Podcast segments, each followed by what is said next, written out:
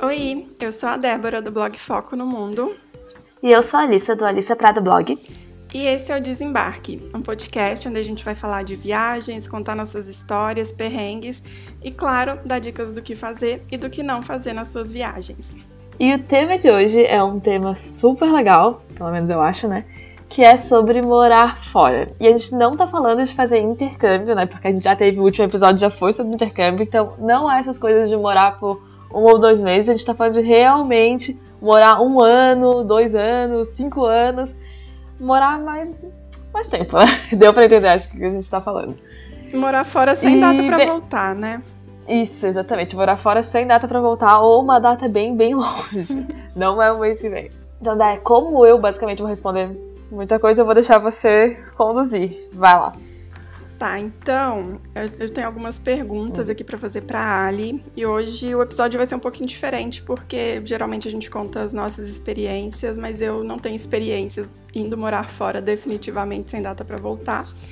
Então, eu vou fazer algumas perguntas para ela e depois a gente vai dar algumas dicas também para quem tem vontade de morar fora, quais são os melhores países, opções para morar fora temporariamente, mas por um período maior. Mas vamos começar com a experiência da Ali. Então, como sempre, começa resumindo um pouquinho a sua experiência para a gente aí. Conta onde que você está morando, há quanto tempo. Vai ser um spoiler aqui, porque ninguém deve saber ainda, a gente nunca citou, mas eu moro em Portugal, né? Uma coisa assim. Nunca mencionada nesse podcast. Eu acho que você e falou rapidinho aqui... no último episódio. Amiga, acho que eu falei em todos. É quase, é quase o intercâmbio da Disney. Não, amiga, mas você nunca tinha falado onde era. Só no último episódio que você contou, onde você estava morando. Então, se for spoiler pra alguém, por favor, volte e assista o último episódio. Por favor, porque ele tá muito fofo. Mas, enfim, eu moro em Portugal, eu tô morando agora em Lisboa. Eu tô morando aqui desde. Na verdade, eu tô morando em Portugal desde maio de 2019. Porém, eu morei antes em Fátima, que era onde meus pais estavam, que minha família inteira mudou. E depois a gente veio para Lisboa um tempinho depois. Bem, basicamente é isso. A gente mudou. Você quer fazer alguma pergunta ou posso ir contando assim, loucamente? Que eu já vou queimar todas as perguntas se for pra contar o resumo do. Não, então deixa eu perguntar, peraí, que eu tenho muitas perguntas aqui. Conta então, assim, como que vocês foram parar aí? Como que vocês escolheram Portugal? É, que, Gente, quais foram história os é muito da sua família? Essa história é muito engraçada, porque a minha família inteira trabalha em casa, né? Meu pai e minha mãe minha irmã, no caso, não estava morando com a gente. E um dia, a gente foi no almoço da minha avó, né? Almoço em família e tal. E a minha prima, não sei se ela estava lá ou se os pais dela citaram isso, ela tinha resolvido fazer mestrado em Portugal, porque ela já tinha feito Ciências Sem Fronteiras no, no Reino Unido e tal, ela fez em Londres. E aí ela queria fazer o mestrado fora também, e daí ela escolheu Portugal. Por que, que ela escolheu Portugal? Olha, não tenho certeza. A gente teria que perguntar pra ela, e confesso que eu não pensei tão longe na hora de programar esse episódio, então acabei não perguntando. Mas tem a facilidade, né, de conseguir. A gente é brasileira, a gente fala a língua, a gente consegue entrar nas faculdades daqui. Apesar de que o mestrado dela é que ela entrou em outro mestrado depois ela trocou. Eu não sei se aquele era em português, mas o que ela acabou fazendo era em inglês, então esse negócio de português e tal nem faz tanta diferença. Ah, eu mas, acho que o negócio é muito mais difícil do que inglês. Gente, eu também, quando eu tinha aula, que os professores perguntavam, alguém não fala português, e aí todo mundo falava, e eles resolviam dar aula em português. Eu queria chorar porque eu queria muito mais aula em inglês. Nossa, mesmo. Mas, mas enfim, voltando aqui à história, a minha prima resolveu ir. E assim como os meus pais trabalham em casa, os pais dela também trabalhavam em casa. E daí Família os pais dela resolveram. É, não, todo mundo, né?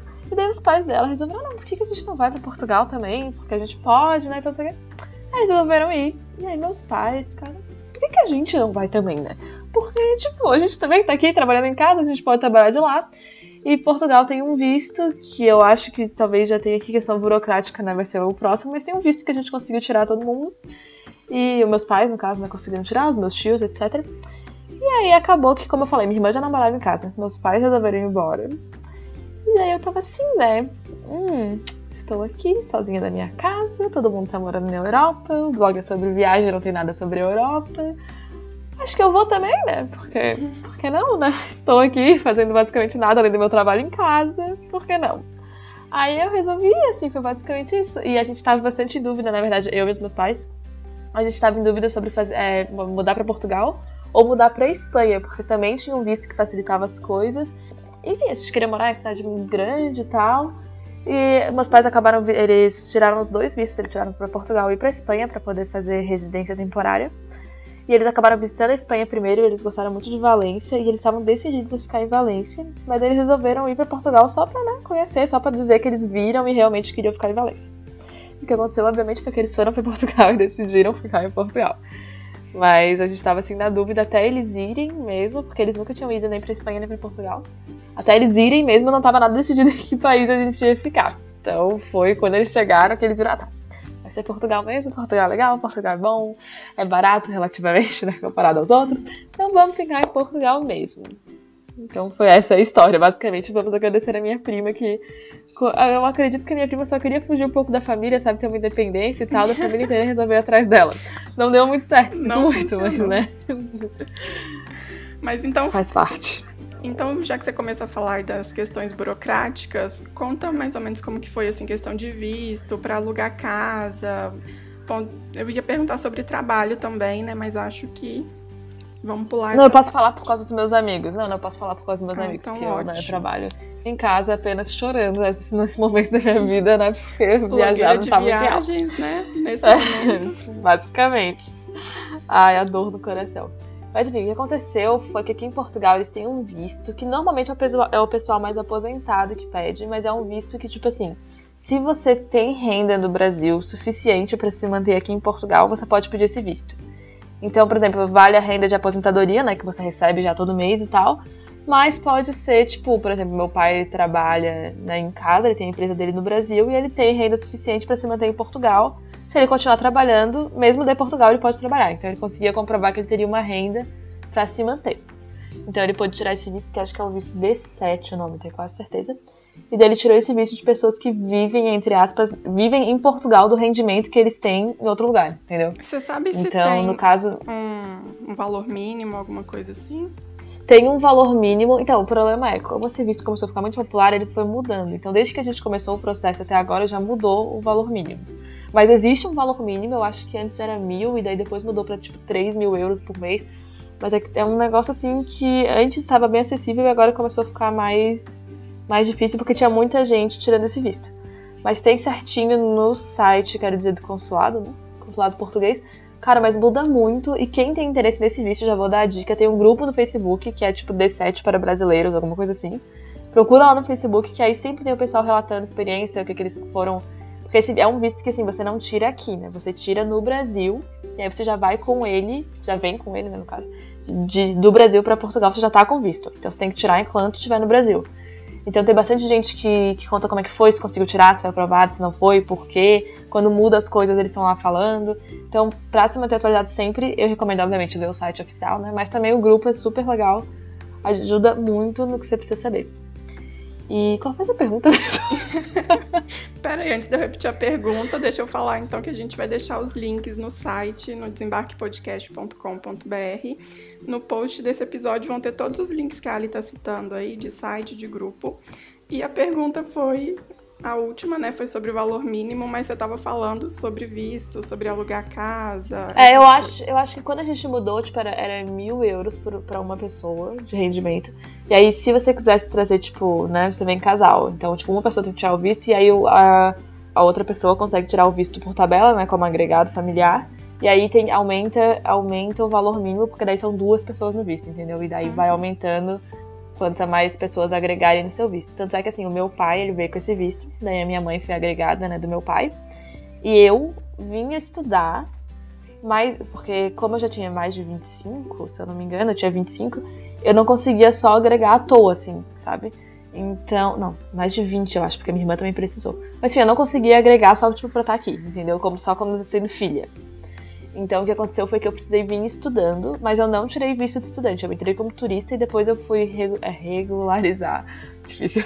Regularizar minha situação e eu agreguei também no visto do meu pai. Então eu não tenho visto de estudante, mesmo tendo estudado, eu nunca tive visto de estudante. Eu entrei como agregada desse visto D7. E a minha irmã também entrou como agregada, ela, estuda, ela se matriculou, estudava, blá, blá, e aí ela entrou como agregada, não foi como estudante. Então acho que meu pai tem que comprovar, eh, meu pai teve que comprovar todas as vezes, né, que ele teve que ir junto pra gente regularizar e tal, porque ele já entrando no visto dele. E daí meu pai teve que comprovar, né, que tinha renda para manter a gente aqui, blá blá blá, mesmo a gente podendo se bancar, né? ele, como a gente entrou no visto dele, ele ainda tinha que provar que ele tinha como bancar a gente. Então, mas não, não lembro se teve um valor exatamente mínimo. E a questão de alugar a casa, porque a gente já morou em Fátima, já morou em Lisboa em outro lugar, agora a gente tá morando em outro lugar, tranquilo, quero dizer, porque meus amigos também conseguem alugar e tudo. É meio chato porque os valores em Lisboa são muito altos, então assim, para quem tá vindo estudar, gente assim mais jovem, que não é família inteira, né? Provavelmente você vai acabar dividindo, dividindo apartamento, porque é muito caro bancar algo assim sozinho, questão de tipo mil euros, sabe? Eu, eu, na minha realidade, é surreal, né? Não sei o que é que se você tá escutando e tem, é maravilhoso, adoraria. Mas, enfim. E daí, mas também tranquilo, normalmente você paga. Você tem que pagar dois aluguéis adiantados, uma coisa assim, um aluguel dependendo, né? E a calção. E não tem assim muito mistério, eu achei que foi bem tranquilo. Assim, você paga luz, né? Paga água, etc. Mas não teve nada muito novo, assim, diferente do Brasil, eu diria. E assim. E a questão do trabalho. Outra tá, coisa, só te interrompendo rapidinho, tipo, questão de banco, abrir conta, é tranquilo também pra. Ah, isso em Portugal é. Não, isso em Portugal é meio chato. Porque você precisa ter um número de identificação fiscal, né? O NIF. Para conseguir o NIF, você precisa que algum português se responsabilize por você. Ah, no começo. Ótimo. Depois você troca. Né, depois você troca e tal. E aí você precisa de que alguma pessoa de Portugal seja responsável por você. E aí depois você tira essa responsabilidade, depois que você tira o seu número fiscal. Mas é algo meio chato, assim, né? No começo, porque você não conhece ninguém a princípio. E precisa desse NIF para poder abrir a conta no banco. Então, já dificulta, né? Um pouco o rolê. Na faculdade, é, eles estavam ajudando o pessoal, os estudantes, a tirar, porque daí eles tinham, né, uma. Uma. Como é que fala? Tipo, uma sessão para os estudantes tal, para ajudar os estudantes. Daí eles tinham gente para se responsabilizar, né? Porque já era algo normal, né, da rotina que a gente fez, tenho quase certeza que foi, foi a advogada que a gente entrou em contato para fazer o processo e tal. Acho que foi isso. E daí ela se responsabilizou e aí depois a gente tirava ela, assim. Mas é, foi um negócio chato. E muitos meus amigos sofreram com isso também, porque você não consegue tirar essa parte sozinha. Tipo, por você sozinho, sabe? Você precisa de alguém para te ajudar. E você não consegue fazer nada sem esse número, basicamente. Você precisa para abrir contra o banco, pra tudo, sabe? Então, essa parte é muito chata, eu achei assim, né? Mas daí, pra, depois disso, para abrir conta no banco também foi super fácil. Quando a gente muda de endereço, a gente vai ali no, no negócio da vizinhança para avisar que a gente tá aqui. E daí a gente tem que né, ter levar o contrato e tal. Fora o NIF, que você precisa de alguém para se responsabilizar, é bem tranquilo, assim. É, eu vou dizer que, pessoalmente, eu não gosto, assim, do, do app do banco. Acho que, assim, tá muito, muito pra baixo, muito abaixo do que a gente tem no Brasil e tal, né? Mas faz parte, né? Coisas diferentes e tal. Não dá Mas pra ter tudo também, Tirar né? essas coisas... É, exatamente, né? São sempre escolhas, né? Coisas boas, coisas ruins, tem todas. A gente escolhe com quais boas a gente quer ficar, enfim. Mas foi, a parte do banco foi bem fácil. Acho que eu abri a minha conta em, tipo, nem uma hora e já saí com o cartão de lá, sabe? Então isso eu achei bem bom. Então, foi legal. E bem fácil de usar também. Então... E agora o trabalho que eu te interrompi, conta aí.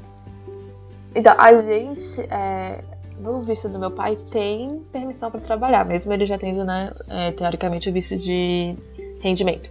Então, tem permissão para trabalhar. A minha mãe, que tá agregada, ela também tem. Eu também tenho permissão para trabalhar, a minha irmã também. A gente, todo mundo tem permissão para trabalhar. E no visto de estudante dos meus amigos que estão fazendo pós-mestrado, eles também têm permissão para trabalhar. Tanto que todo, basicamente todos meus amigos trabalham, né? Não sou só eu que fico aqui chorando as pitangas que o mundo acabou. Então, todo mundo trabalha. Meus amigos trabalham, a maior parte deles full time, não é algo tipo assim, só pode trabalhar 20 horas por semana, sabe? Eu vou dizer que assim, eu não tenho certeza, porque eu não convivo com ninguém que tá fazendo graduação. Então eu não sei se o visto de estudante de graduação também permite, mas eu acredito que sim. Mas não é certeza, tá? Pesquisa essa parte aí, porque essa parte realmente não olhei. Mas a gente que tá fazendo pós-mestrado e tava em visto de estudante mesmo, pôde trabalhar. Então isso achei bem bom, meus amigos têm emprego, todo mundo é, de, é dessas coisas de data mining, etc. Né? Então todo mundo tá meio, mais assim nessa área de tecnologia, mas todo mundo pôde trabalhar. E a documentação necessária para mudar para cá vai depender também muito do visto, né? Da gente, cara, como a gente ia comprovar a renda, né, que podia se manter aqui, precisou de extrato bancário, precisou de imposto de renda, precisou, sabe, desse tipo de coisa. Mas fora isso, fora mostrar que a gente tinha dinheiro no banco, né, para se manter aqui, teve nada de extraordinário além disso. Então, então no geral é bem uma documentação né? muito louca. Foi bem tranquilo porque, amiga, né, não posso mentir, a gente tem uma ótima condição de vida, então a gente só provou se temos dinheiro e foi basicamente isso. Mas realmente não foi um, a parte difícil, entre aspas, do processo foi que tinha que ser. tinha que tirar presencialmente o visto. E obviamente a gente morava em Floripa, né? Não tem consulado português em Floripa. Tem algum consulado em Floripa, eu imagino que não. E, então a gente. Então meu pai teve que ir até o. Foi Rio? Foi São Paulo? Acho que foi Rio que ele foi. Não, deve ter sido São Paulo, não faz sentido ser Rio. Enfim, teve que ir pra onde tinha que ir, pra tirar o visto, blá, blá, blá, quase um visto dos Estados Unidos, né? Mas também foi tudo certo e depois tem que ir buscar o visto. Inclusive, não, eles não enviam, você tem que ir lá buscar. Que então, ótimo. também, né? Pois é, ah, eu tive uma amiga. Enfim, não importa a história. Mas, sim, pois é. Eu ia dizer que ela, ela, ela tirou o visto, só que daí a aula começou dela, veio pra Portugal. Aí depois saiu o visto dela no Brasil, ela teve que voltar pra buscar o visto, não cara. Acredito. Olha o rolê, mano. Cara, olha que absurdo. Mas, pelo menos tem uma coisa que os Estados Unidos facilita, né? Que pelo menos eles mandam o visto da gente de volta. É, eles ficam com o nosso passaporte como refém. Nossa, yes, que maravilhoso. Mas depois eles mandam pra sua casa, você não precisa ir lá buscar. É, não, é, pelo menos tem essa opção, né? Um pouquinho melhor. Então, no geral, assim, sua experiência está sendo positiva? Vocês pretendem voltar para o Brasil ou morar aí para sempre? Ou vocês pretendem morar então, em outro a, lugar? se a gente ficar aqui, a gente não tem certeza, porque a gente é muito de mudar, né, amiga? Então a gente. E como a gente trabalha em casa, a gente às vezes dá essas loucuras né, da vida, tipo, quando a vez que a gente foi passar três meses no Uruguai à toa. Então, assim. Só que agora a gente está esperando, porque teoricamente se a gente ficar cinco anos aqui, a gente consegue cidadania, né? Então a gente está esperando aqui. E a minha avó também, a família dela, várias pessoas já deram entrada no processo de. de. Meu Deus? Qual é a palavra que eu quero, amiga?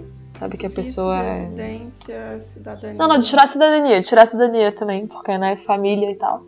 Só que a minha avó não tinha certidão de nascimento, ela só achou agora, então agora que ela vai dar entrada no processo, então ainda teoricamente são mais dois anos. Daqui dois anos e meio, no nosso visto, a gente também basicamente já conseguiria. Então, a princípio, a gente vai ficar aqui até completar pelo menos 5 anos ou sair a cidadania da minha avó, que aí passa pra gente, né? Então, a gente tá esperando uns dois acontecer primeiro. E aí, quando acontecer, a gente vai resolver o que, que a gente vai fazer, né? A princípio, já vou ter uns 30 anos né, quando isso acontecer, então eu vou resolver independente da minha família, eu espero, né? Em algum momento que eu vou resolver sozinha a minha vida. Mas, a princípio, a gente tá aqui esperando. E agora, uh, conta um pouco. Você já falou no último episódio, né, um pouquinho sobre a sua pós, mas conta um pouquinho melhor pra gente, assim, sobre o processo de inscrição, se foi tranquilo e o que, que você achou, assim, de, do curso mesmo, de tudo. Então, o processo de inscrição, gente, o processo de inscrição foi muito fácil, era totalmente online. Tudo que eu tinha que fazer era basicamente preencher um formulário e era assim, né? Minha pós era em inglês. Então era assim, nome, Alice. Aí o checkbox. Essa pós será em inglês. Ok. Checado. Sobrenome. Escrevi meu sobrenome. Essa pós será em inglês, gente. Nunca li um formulário desse, cara. Cada linha era. A pós será em inglês. Meu Deus, já entendi. Já entendi o negócio em inglês, cara. Beleza. Aí lá, preenchi o formulário, tinha que deixar meu currículo, tinha que fazer. Eu acho que tinha que fazer o upload também do meu certificado de, da faculdade, né? Do meu diploma da faculdade. Mas não tinha que ser apostolado nem nada, eu só né, fiz um. escaneei rapidinho. E aí, beleza, me inscrevi, paguei a taxa de, de inscrição, né, que era, sei lá, amiga, eu quero dizer 100 euros, mas pode ter sido 30, sabe? Pra isso não tenho certeza. Mas foi ali um negócio ali, não foi absurdo, mas também não foi, né, de graça. E aí, me inscrevi. E no meu caso, eu não tive que, tipo assim, a pós era em inglês, né, como eu já falei 30 vezes. Então, eles perguntavam, né, se você tinha um nível de inglês intermediário e tal, tipo, o suficiente para entender. E eu simplesmente escrevi no meu currículo, né? ah, trabalhei na Disney, Baby Shot. É, trabalhei na Disney. Eu achei né, que esse episódio ia ficar sem falar na Disney. Amiga, por que você ainda tem essa, essa eu esperança? Essa Nunca vai acontecer. Passou já, passou. Mas, enfim, não, não pediam, não tinha um lugar para você fazer o upload do seu tipo certificado do IELTS ou TOEFL, alguma coisa, sabe? Só perguntava e eu falei, sim, eu sei inglês, beleza. E aí não fiz upload de nada, não precisei comprovar que eu falava inglês. Porém, eu tenho vários amigos que se inscreveram na mesma faculdade, fizeram o mesmo processo seletivo e pediram para eles o certificado de inglês, sabe? Então, assim, posso nem te dizer que precisa ou não precisa, porque só Deus sabe. E eu descobri depois disso que essa é uma coisa, foi uma coisa muito comum na minha faculdade, que nem eles mesmos sabem o que estava acontecendo. Mas tudo bem, né? E aí, beleza, fiz só, entreguei o formulário, paguei a taxa e um dia recebi lá o e-mail, você foi aprovada. Na minha concepção, não tive que fazer nada. E eu achei que era um negócio assim, né? Todo mundo que se inscreve entra. Depois eu descobri que eles rejeitaram, tipo, 5 mil pessoas, um negócio assim. Que isso? Então eu fiquei meio chocada. Porém, pra mim não aconteceu absolutamente nada. Não sei. Esse ano eu descobri que tem, tipo assim, primeira leva, segunda leva, não sei o quê. Não faço a menor ideia se foi, tipo, primeira leva, se foi segunda, se foi a última. Só sei que eu recebi esse e-mail sem saber de nada, sabe? Então foi bom. Aí depois tive que pagar a taxa de matrícula, que foi, foi cara, acho que foi 700 euros. Só que aí já era abatido da mensalidade, né? Da primeira parcela da mensalidade. E no total, não sei nem se a gente ia perguntar isso, mas eu acho que no total eu paguei tipo 3.600 por um ano de pós. Assim, né? Pra quem veio da faculdade federal, dá vontade de me jogar aqui da sacada. Porém, né? Era o que tinha, precisava estudar e eu aproveitei para fazer uma pós que ia servir para o meu blog, aquele que está morto chorando no cantinho. Mas é um valor Então- assim que não foge tanto das pós aqui do Brasil também, né? É, não, não é absurdo, né? Comparado, assim, até. Claro, o euro tava um pouco mais barato na época, né? Agora já tá um pouco assim. Oi! Oi! Mas na época tava um pouquinho mais barato. Mas, é, sim, não era absurdo. Não é algo que todo mundo pode pagar, é óbvio, totalmente reconheço isso. Mas também não era um valor astronômico comparado ao que poderia ser, né? Em outros lugares, tipo Estados Unidos. E, assim, eu gostei da faculdade, eu gostei de algumas aulas. O problema é, eu fiz pós de marketing digital achando que né, ia ajudar super no blog. Assim, não é que não ajudaria. O problema é que era muito básico, era muito desde o começo, sabe, amiga? Então a gente. Ah, eu, Eu tive uma matéria inteira do Analytics. aulas. Lembra? Eu fiquei revoltada. Sim, exatamente. Eu tinha aula tipo de e-commerce, daí a gente aprendia como fazer o Facebook Ads, mas começava do tipo como se inscrever no Facebook, sabe? Então, cara, eram umas coisas assim muito, muito básicas. Então, teve umas aulas muito boas, porque eu não fiz marketing, né, na, na minha faculdade, eu fiz computação, então eu não tenho nenhuma base dessa área. Então eu tive, tipo, teve aula básica de marketing, etc, então eu achei muito legal.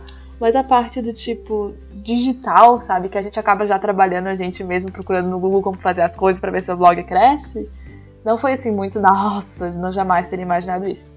Então assim, foi legal e foi bom porque eu fiz meus amigos, né? Porque eu conheci todo mundo na pós, não conhecia ninguém aqui fora minha prima, a qual a gente tá seguindo, né? Então foi legal pra isso, mas eu não sei se assim, o conteúdo eu achei que valeu a pena, sabe?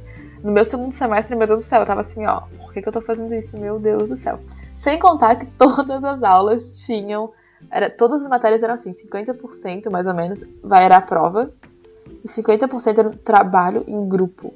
Todas as aulas tiveram um trabalho em grupo, amiga. Odeio, com todas as E minhas forças. cara, e assim, ó, beleza, no colégio a gente quer que a dupla seja seis pessoas, mas na faculdade a gente quer que o grupo seja uma pessoa, sabe?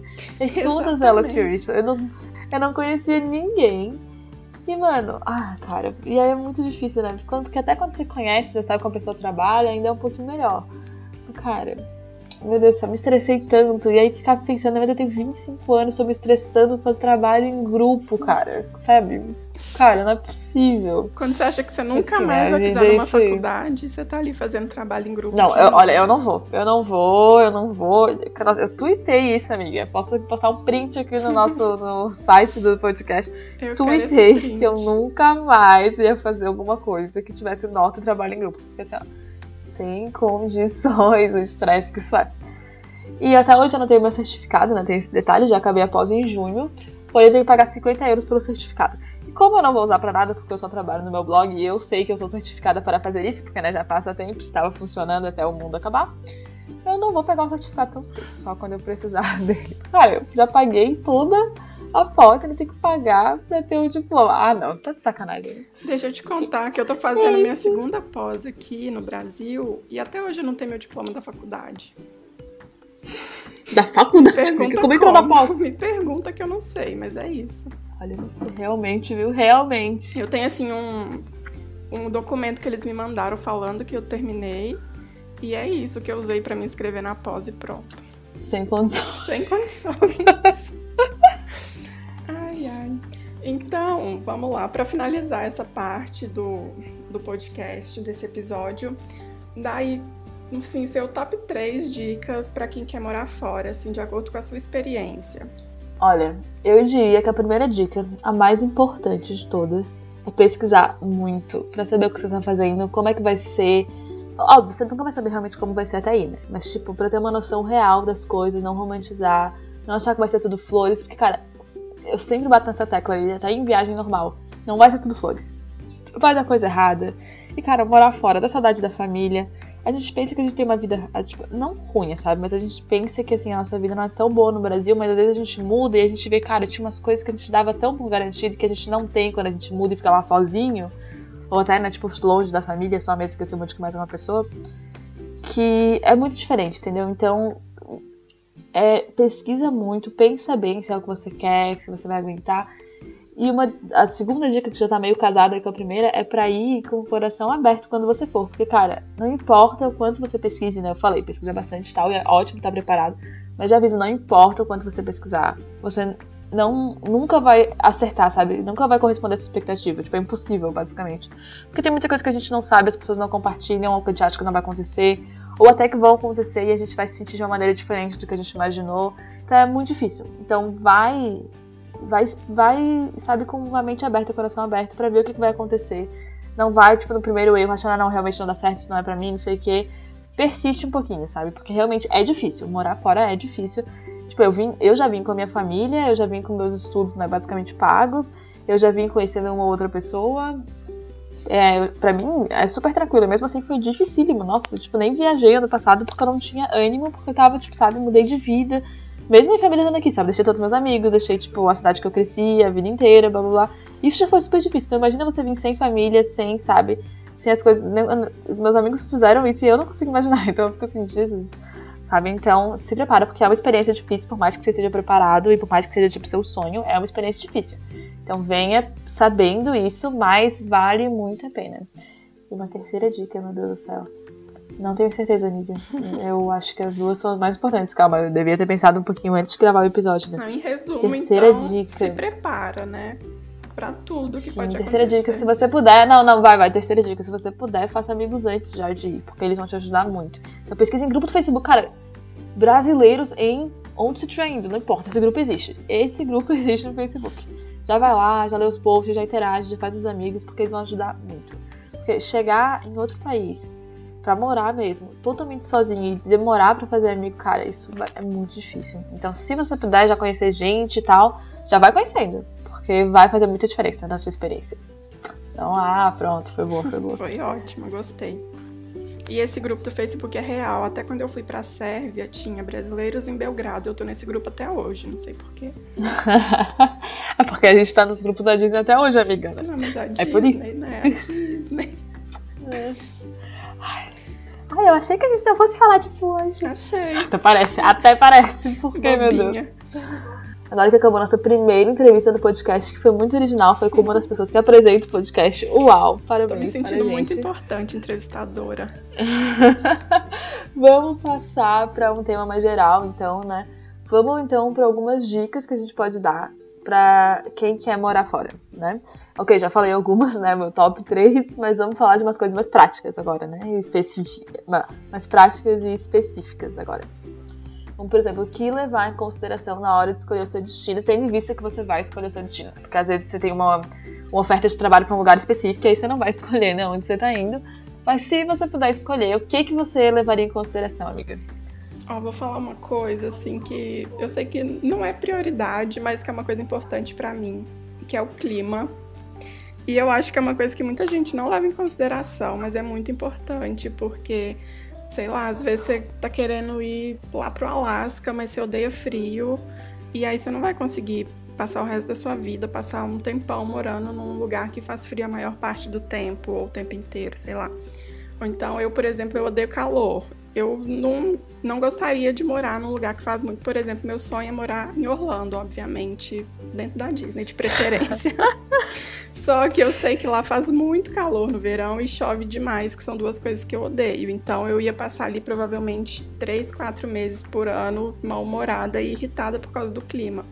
Então eu acho que isso é uma coisa importante de levar em consideração. Porque assim, quando a gente vai viajar é tranquilo, por mais que a gente não goste do clima, é uma coisa que você tá ali uma semana, um mês que seja, mas para você morar ali para sempre é uma coisa que é importante levar em consideração, se você puder escolher.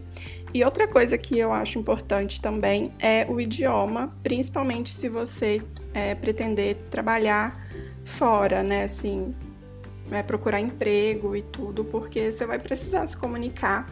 Então, se você fala inglês, é mais fácil. Muitas vezes você consegue ir até para outros países que falam outros idiomas e se comunicar só em inglês.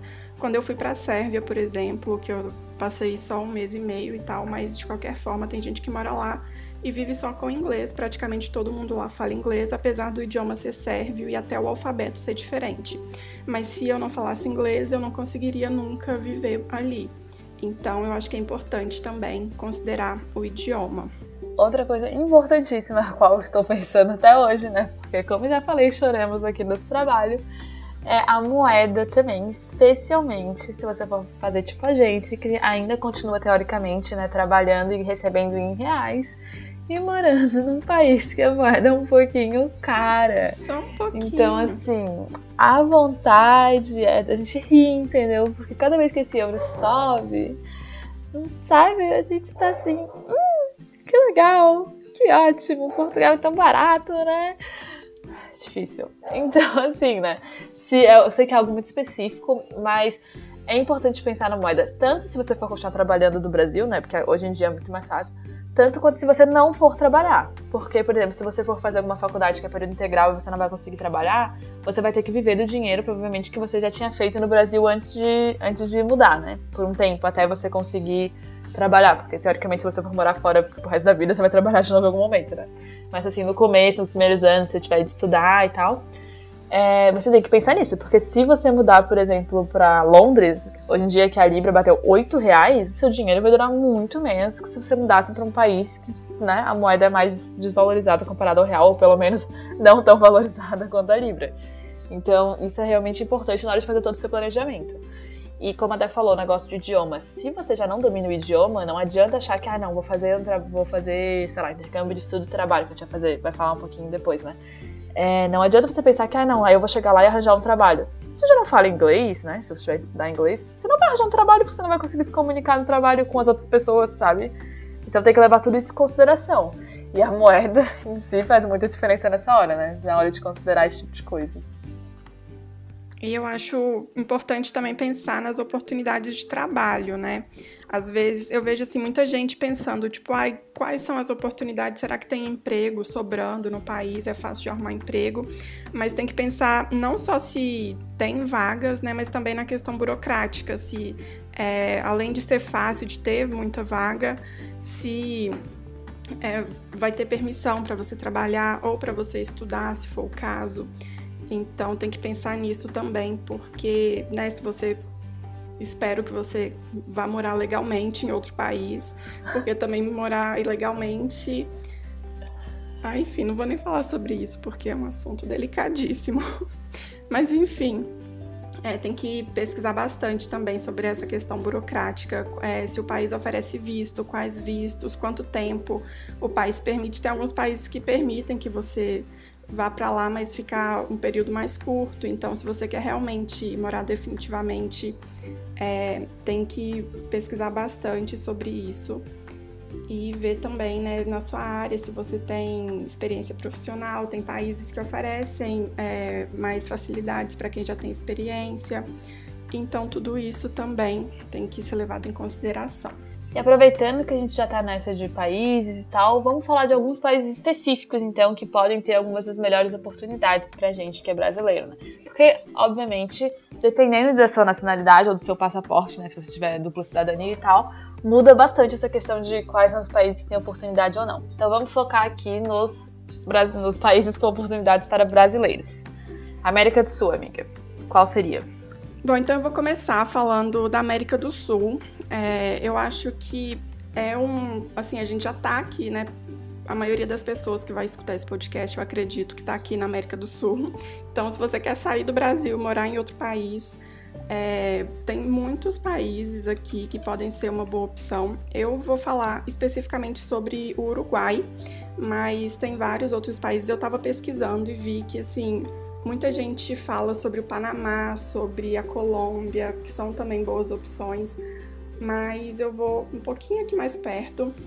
Mas assim, no geral, a América do Sul é interessante por causa do idioma, porque querendo ou não, é mais fácil a gente se comunicar em espanhol, né? No Uruguai é super tranquilo falar portunhol, as pessoas são super de boas quanto a isso, pelo menos a minha experiência foi tranquila.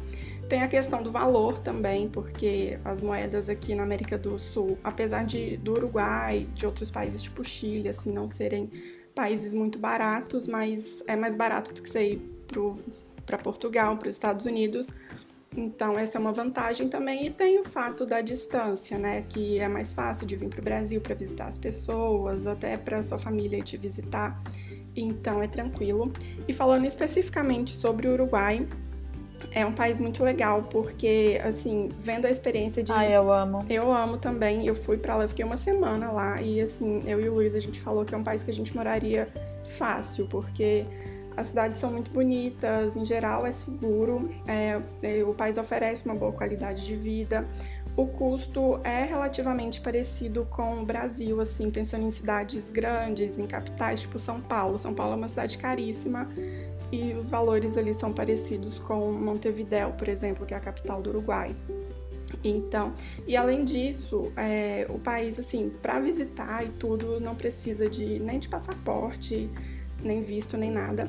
E para quem quiser morar lá, o processo para solicitar a residência é super tranquilo. Você faz pelo site e geralmente demora aí cerca de 30 dias. E pelo que eu estava pesquisando aqui, você não precisa nem estar tá trabalhando lá, você pode simplesmente pedir a residência e depois que já tiver tudo certinho, você vai procurar emprego ou vai estudar, vai fazer o que você quiser. Então, assim, eu acho que é bem interessante, é um país muito legal, muito. Ai, eu amei. Moraria lá com certeza. Ah, eu amei o Uruguai também. De todos que eu... É que assim, eu gostei muito da minha viagem pro Chile, mas não sei se eu amei o Chile em si, porque eu só fui ali em Santiago rapidinho. E eu gostei muito também da Argentina, mas só passei quatro dias em Buenos Aires. Mas o Uruguai a gente passou dois meses, né? Então foi bastante coisa. A gente viajou de carro pelo país. Meu Deus, que país. É maravilhoso. Os alfajores né? do Uruguai são muito melhores que os da Argentina, já deixo claro, porque eu não posso deixar de falar de comida também, né? Digo, deixo minha opinião aí, acho que só ela importa. Alfajores do Uruguai, muito melhores que da Argentina, falei. Não quero escutar outras opiniões no momento. Eu concordo com você. Eu amo os da Argentina também. Ah, tá, essa opinião eu quero escutar. Eu gostei. Eu gostei mais. Eu ganhei. A gente. Vamos mudando de assunto, né? Mas lá no. A gente em Punta ficou num hotel que tinha acabado de abrir. E aí a moça, na hora que a gente fez o check-out, ela deu. Ela falou assim: ah, avalia a gente lá no booking e tal. E aí, se avaliasse, a gente ganhava uma garrafa de vinho ou um pote de doce de leite. E na época eu não bebia vinho e eu sou uma formiga, então ganhei um pote de doce de leite nossa, eu acho que foi um dos melhores presentes que eu ganhei na minha vida, que delícia. Você já começa a escrever review, né? Estou escrevendo esse review em troca de doce de leite, o que já mostra a qualidade no, no hotel. Super confiável. Não, mas o hotel era ótimo, eu amei. Tá, a gente falou América do Sul, agora eu vou falar mais um pouquinho de Portugal, porque eu sei que é um país que tem muita gente que tem interesses, até porque eles falam português, né? Então acaba sendo bem mais fácil para quem tem uma segunda língua. É, obviamente, o processo aqui na Europa vai variar de país em país, mas Portugal tem muito visto para o brasileiro, porque, por exemplo, tem visto estudante. Se for fazer faculdade mesmo, graduação, você consegue entrar até pela nota do Enem, sabe? Então nem precisa fazer algum outro tipo de prova. Algumas faculdades aqui aceitam o Enem. É, no geral, pelo que eu estudei, tanto é uma coisa bizarra, eu não consigo entender esse conceito. Mas tanto as faculdades públicas quanto as privadas são pagas. Mas é um preço assim mais acessível no geral comparado aos países ao redor e até mesmo Estados Unidos, esse tipo de coisa, né? Então não é um absurdo, como eu falei na mostrei da pós. É, então tem visto de estudante que permite trabalhar, né? Não tem, eu vou dizer que eu não consegui encontrar aqui, eu estava pesquisando, se o visto de graduação, né? De quando você está fazendo graduação você pode trabalhar, mas eu acredito que sim, porque é o tipo visto de estudante, sabe? Então acredito que sim. Mas pós-mestrado, todo mundo que eu conheci podia trabalhar, tava lá tranquilo. Tem visto de trabalho também, né? Você pode fazer uma entrevista, conseguir um emprego aqui em Portugal e daí você vai, vai tirar um visto de trabalho que tem da promessa do emprego, né? Tem uma empresa que está por trás da sua contratação e tal. Já vi aqui em alguns lugares que eu estava pesquisando, você pode vir, chegar né, no seu visto de turista, procurar trabalho e aí a empresa te ajuda a se regularizar, te dando um visto de de trabalho é mais difícil e pode acontecer de você acabar ficando ilegal aqui porque você só tem 90 dias, né? Então o ideal é já ir com visto de trabalho, sair do Brasil com esse visto já. Mas é óbvio que pode ser mais difícil.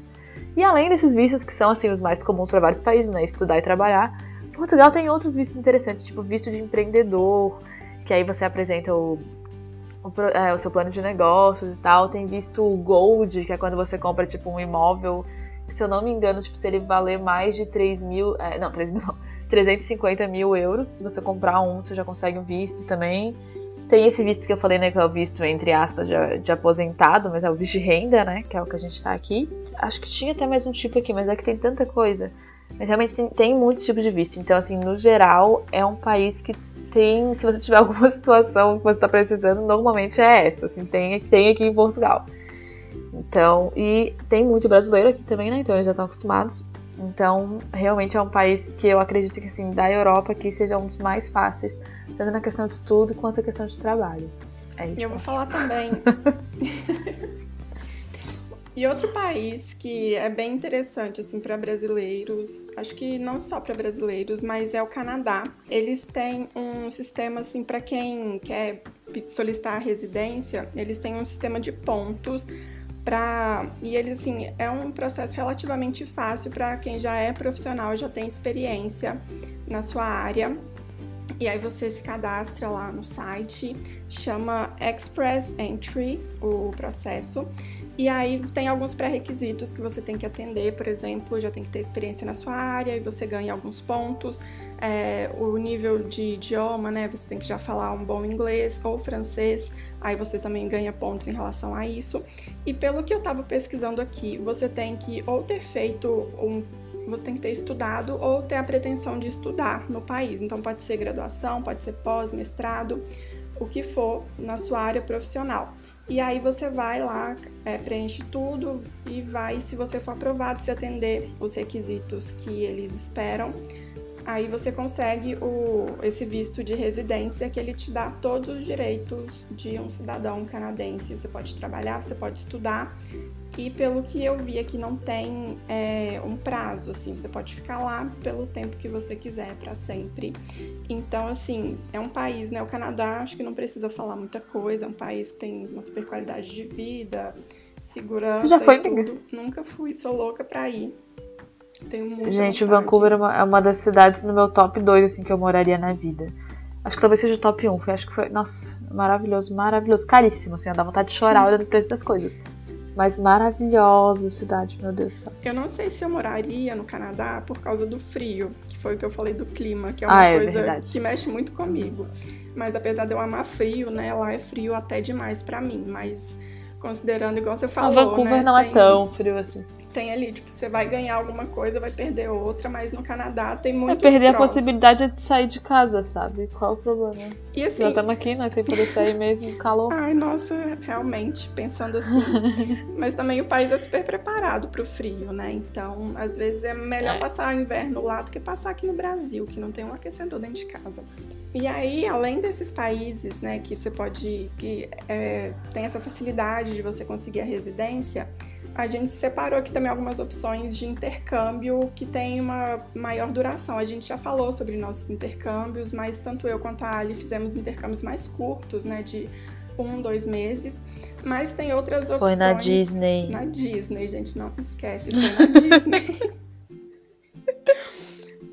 Ai, Ai, eu amo essa parte. Vai, vai, desculpa. Mas também tem outras opções de intercâmbio para quem quer morar fora, né, por um tempo um pouco maior, assim, mas que não tem vontade de morar para sempre ou não sabe se quer morar para sempre. É, e eu vou começar falando de uma opção, assim, que era um intercâmbio que eu tinha muita vontade de fazer antes de eu conseguir ir para Disney. Eu ia fazer ele se eu não passasse nunca, de jeito nenhum. O intercâmbio de au pair é para você trabalhar como babá. É o mais popular é nos Estados Unidos, mas também tem na Europa. É, os que são regulamentados são na Holanda, na França e na Alemanha. Então você vai para morar na casa de uma família e cuidar das crianças, inicialmente para ficar um ano, mas pelo menos nos Estados Unidos eu sei que você pode estender e ficar até dois anos. E você, além né, de receber o salário, de morar na casa da família, você ainda recebe uma bolsa de estudos, então também é bem legal para quem quer estudar. Não é uma bolsa muito grande, mas dá para estudar. É, é, um intercâmbio que não exige um inglês super fluente. Você tem que conseguir ali se comunicar, mas tem muita gente que vai com inglês bem básico. E também é um intercâmbio assim bem barato. É, você não paga nem a passagem, você paga só uma taxa ali para a agência que é mais barata do que a maioria dos outros intercâmbios. E eles pagam a família que paga a passagem e você ainda recebe o salário, você não vai pagar por acomodação. Então, assim, é uma opção bem interessante. É, o ponto negativo é que tem idade máxima, que geralmente varia entre 20, é, 26 e 30 anos, e algumas agências não aceitam homens. É, esse intercâmbio é mais comum entre mulheres, tem poucas agências que aceitam homens, mas é uma oportunidade legal aí para quem quer morar nos Estados Unidos ou na Europa. E eu vejo, eu tenho um grupo no Facebook também de au pair que eu vejo de vez em quando. E tem muita gente que vai para os Estados Unidos e fica lá dois anos como au pair e depois troca o visto para visto de estudante e acaba ficando lá por um tempo maior. Então pode ser aí uma oportunidade legal para você conseguir é, começar ali, né, ver a possibilidade de morar em outro país para sempre. Um intercâmbio que eu acredito que quem quer morar fora assim por um tempo, mas não tão longo, tipo um ano, dois anos, já deve conhecer, que é um dos mais escolhidos pelos brasileiros, é fazer estudo de idioma em algum país que te permite trabalhar. Então, o normal é assim, você tem que estudar em período assim integral, vamos dizer, não é literalmente amanhã e a tarde inteira, mas é tipo uma quantidade de X de horas. E aí você pode trabalhar, tipo, 20 horas por semana, uma coisa assim. Normalmente o destino mais comum é Irlanda, porque acaba sendo um dos destinos mais baratos, apesar da moeda. Tem muito brasileiro, então o pessoal já se ajuda e tal, bastante, apesar de estar um pouquinho saturado, pelo que eu ouvi dizer, não sei. Mas é uma das escolhas aí mais populares, tem muito curso, tem muita agência que pode te ajudar, porque tem, eles fazem muito, assim, esse, esses vendem muito esse programa, então é super conhecido.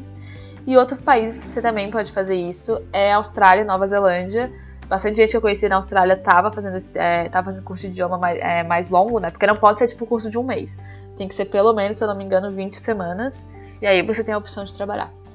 E aí bastante gente eu conheci no meu curso de, de, de inglês na Austrália estava fazendo isso, então eles trabalhavam e tal. Vou dizer que na Austrália, apesar de ser permitido só trabalhar 20 horas, tinha muita gente que fazia mais, assim, por baixo dos panos, então dava para tirar um bom dinheiro até porque a vida na Austrália é caríssima, né? E assim, a Austrália acaba saindo mais caro justamente porque, como eu falei, o custo de vida é super caro. Tinha mais alguma coisa. Ah, claro, essa questão de passagem, etc, né? Porque é muito mais caro ir pra Austrália do que conseguir uma promoção ali pra Europa. Então acaba sendo um intercâmbio no geral mais caro. E você também tem que comprovar no começo que você vai ter que conseguir se manter, até porque você não tem como garantir que você vai conseguir um trabalho, né? Então, pelo menos por alguns dos primeiros meses, você tem que ter mostrar que você tem dinheiro suficiente para ir. E na Nova Zelândia, especificamente, eles têm um tipo de visto que muitos países oferecem, mas para brasileiros é basicamente a Nova Zelândia, que é o Working Holiday Visa, que você vai para passar um ano trabalhando. Realmente pra gente não é comum. É, eu sei que até para Argentina tem vários outros países que oferecem, mas para brasileiros é Nova Zelândia basicamente. E são 300 vagas por ano. Então abre em um dia, normalmente abre em setembro, e aí você tem que basicamente correr para se inscrever para tentar conseguir esse visto, porque acaba super rápido, tipo, acaba em minutos. Mas é um visto que você não precisa estudar, você vai literalmente só para passar um ano trabalhando, entendeu? Então, realmente, o custo dele, desse intercâmbio, né, de um ano, é muito mais barato do que você teria que bancar, por exemplo, um curso de idioma por um ano, sabe? Esse é basicamente para trabalhar. Mas é, não é difícil de conseguir, né? Sim, não é. Não tem um milhão de requisitos, mas é difícil de conseguir no sentido de que só tem 300 vagas e tem que ir correndo para fazer, entendeu? mas também é uma opção super viável para quem quer algo absurdamente barato. Eu sei que você já falou do au pair, que realmente também é um, é um, intercâmbio que costuma ser bem barato, mas tem esse aí da Nova Zelândia também, que é outra opção. Só precisa ser muito rápido no teclado. E dá um pouco de sorte também, né, para conseguir uma das 300 vagas. Ah, é, claro, é, exatamente. Mas, assim, no geral é um visto bem legal, porque é, um, é o único, né, que eu conheço, pelo menos, que não, não exige estudo de brasileiros, pode ser só trabalho. Então, bem legal. E já, já vou emendar aqui, né, quando eu tô falando de trabalhar e estudar curso de idioma e tal. Dependendo da duração do seu curso de idioma, do seu intercâmbio, não pode trabalhar. Por exemplo, na Austrália, como eu falei, na Austrália e Nova Zelândia, pelo menos, você tem, seu curso tem que ser pelo menos de 20 semanas, um negócio assim, sabe? Então não é só, ah, vou passar um, dois meses na Austrália e devo fazer dinheiro trabalhando. Não vai acontecer. Então, se você quiser realmente essa opção de trabalhar e estudar inglês ou espanhol, ou o que for, você precisa ver quanto tempo é o mínimo necessário para poder realmente trabalhar dentro do seu visto. Porque aqui a gente não tá. A gente não tá incentivando nada legal, ok? Então, por favor, dê uma olhada aí quantas semanas são necessárias. E aí tem outras opções também para quem tem condições de ir morar fora é, e pagar por, pelo estudo, né? e sem poder trabalhar. Às vezes você trabalha no Brasil e aí você tem condições de fazer um trabalho remoto, ou então você vai aí juntar dinheiro, fazer algo do tipo e quer ir morar fora, ir para algum outro país, você pode ir é, estudar idiomas, você pode estudar, fazer faculdade, pós, mestrado. É, em algum país e passar aí, sei lá, de repente seis meses, um ano ou até mais tempo, né? Tem alguns países aí que Aliás, eu acho que a maioria dos países, se você tiver um visto ali de estudante, você fica no país pelo tempo que ele durar, mas aí, claro, você tem que ter condições de bancar o seu estudo, né? Então, geralmente não é uma coisa muito barata, é, mas é uma possibilidade para quem tem condições, quer morar fora do Brasil e tem condições de se bancar só estudando ou tem condições de trabalhar de forma remota e fazer um dinheiro suficiente para se bancar no país com esse é, com esse trabalho remoto. Então, tem as possibilidades de idioma ou mesmo de fazer faculdade. E aí você só tem que ver né, quais países que oferecem esses vistos, como conseguir o visto de estudante. É, geralmente, você pode fazer igual a Ali fez, por exemplo, foi para Portugal e lá ela fez né, inscrição e conseguiu e resolveu o visto lá, mas tem outros países, tipo Estados Unidos, que você já tem que ter tudo fechado antes de solicitar o visto e você só entra já no país já com visto. Então tem que pesquisar um pouquinho mais sobre isso, mas também é uma opção bem interessante. São muitas opções, gente. A dica tá aí, pesquise tudo. E leia blogs, porque a gente tem muitos relatos legais. E outra coisa que eu acho importante falar é que isso tudo a gente está falando baseado nas informações de hoje, né? Então, tudo que a gente falou que pode mudar a qualquer momento, os países podem mudar os vistos que eles oferecem, as possibilidades. Então, pesquisa muito aí o que mais te chamou a atenção, pesquisa, vê as informações atuais. É isso aí. Cara, a gente já tá quase uma hora falando, você acredita? Passou tão rápido esse episódio. Passou mesmo, né? Ai, amiga, a gente se diverte muito fazendo esse podcast. É por isso que a gente não vê o tempo passar. Ai, porque a gente tá aqui pensando como eu vou conseguir colocar a Disney nessa parte. Lembra aquela Básico. vez que a gente trabalhou na Disney? Se você quiser intercâmbio que não seja tão longa duração, Não. Dá pra fazer não, o guest não, relations, não dá mais. amiga, da Disney. Um ano. Ah, meu Deus, um ano inteiro trabalhando na Disney, galera. Vocês querem estar sobre isso? Vamos fazer. Vamos achar alguém que já fez o guest relations pra mim falar. Ah, eu conheço gente que já fez guest relations. Mas assim. Quantos episódios a gente pode estar Disney, meu Deus? Ninguém aguenta mais. Daqui a pouco o povo vai xingar a gente fazer o desafio, um episódio sem citar a Disney. Eu queria dizer que é o próximo, mas o próximo é sobre compras e não vai ter condições. Eu acho que nenhum dos próximos dessa temporada a gente consegue. Ah, fazer uma temporada especial sem Disney. Não, vamos fazer uma temporada especial Disney. Só Disney, é. Bem mais provável. Mas eu acho que é isso para hoje, amiga. tivemos nossa entrevista, falamos um pouquinho, a gente estudou horrores para esse episódio. Oh, meu Deus do céu, que diferença de ficar contando história aqui à toa, né? Só falando besteira, né? Dessa vez teve informação. Não, sempre tem. Olha as dicas que a gente dá da Disney. Eu, antes de terminar, a gente tem que falar que esse é o primeiro episódio que a gente está gravando desde que o podcast foi ao ar. E que finalmente a gente já sabe, né, que temos um site, que é o desembarquepodcast.com.br, que temos um Instagram, que é desembarque.podcast, né? Tem um ponto no meio, não tem? Tem, tem isso aí. Então, desembarque.podcast. Então, se você tá gostando dos episódios, se você quer mais informações sobre tudo que a gente fala aqui, quer ver fotos, quer ver links com outras dicas, entra lá no site, entra também, segue a gente no Instagram. Aí fala mais uma coisa. Ah, e também queria agradecer a todo mundo que está escutando e vem falar com a gente, nossos amigos. Sim, gente, é muito fofo, obrigada. muito feliz.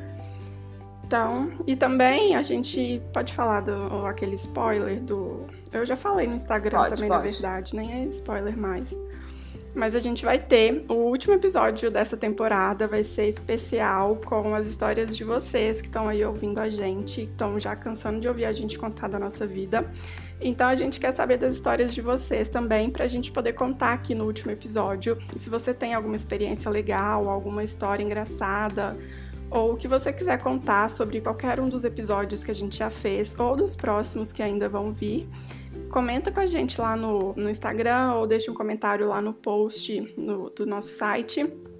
E aí, então, se você não tem nenhuma experiência para contar, mas quer falar o que, que você tá achando dos episódios, o que, que você achou aqui de alguma história que a gente contou, comenta lá também, que no fim a gente vai vir aqui, vai comentar sobre tudo isso com vocês.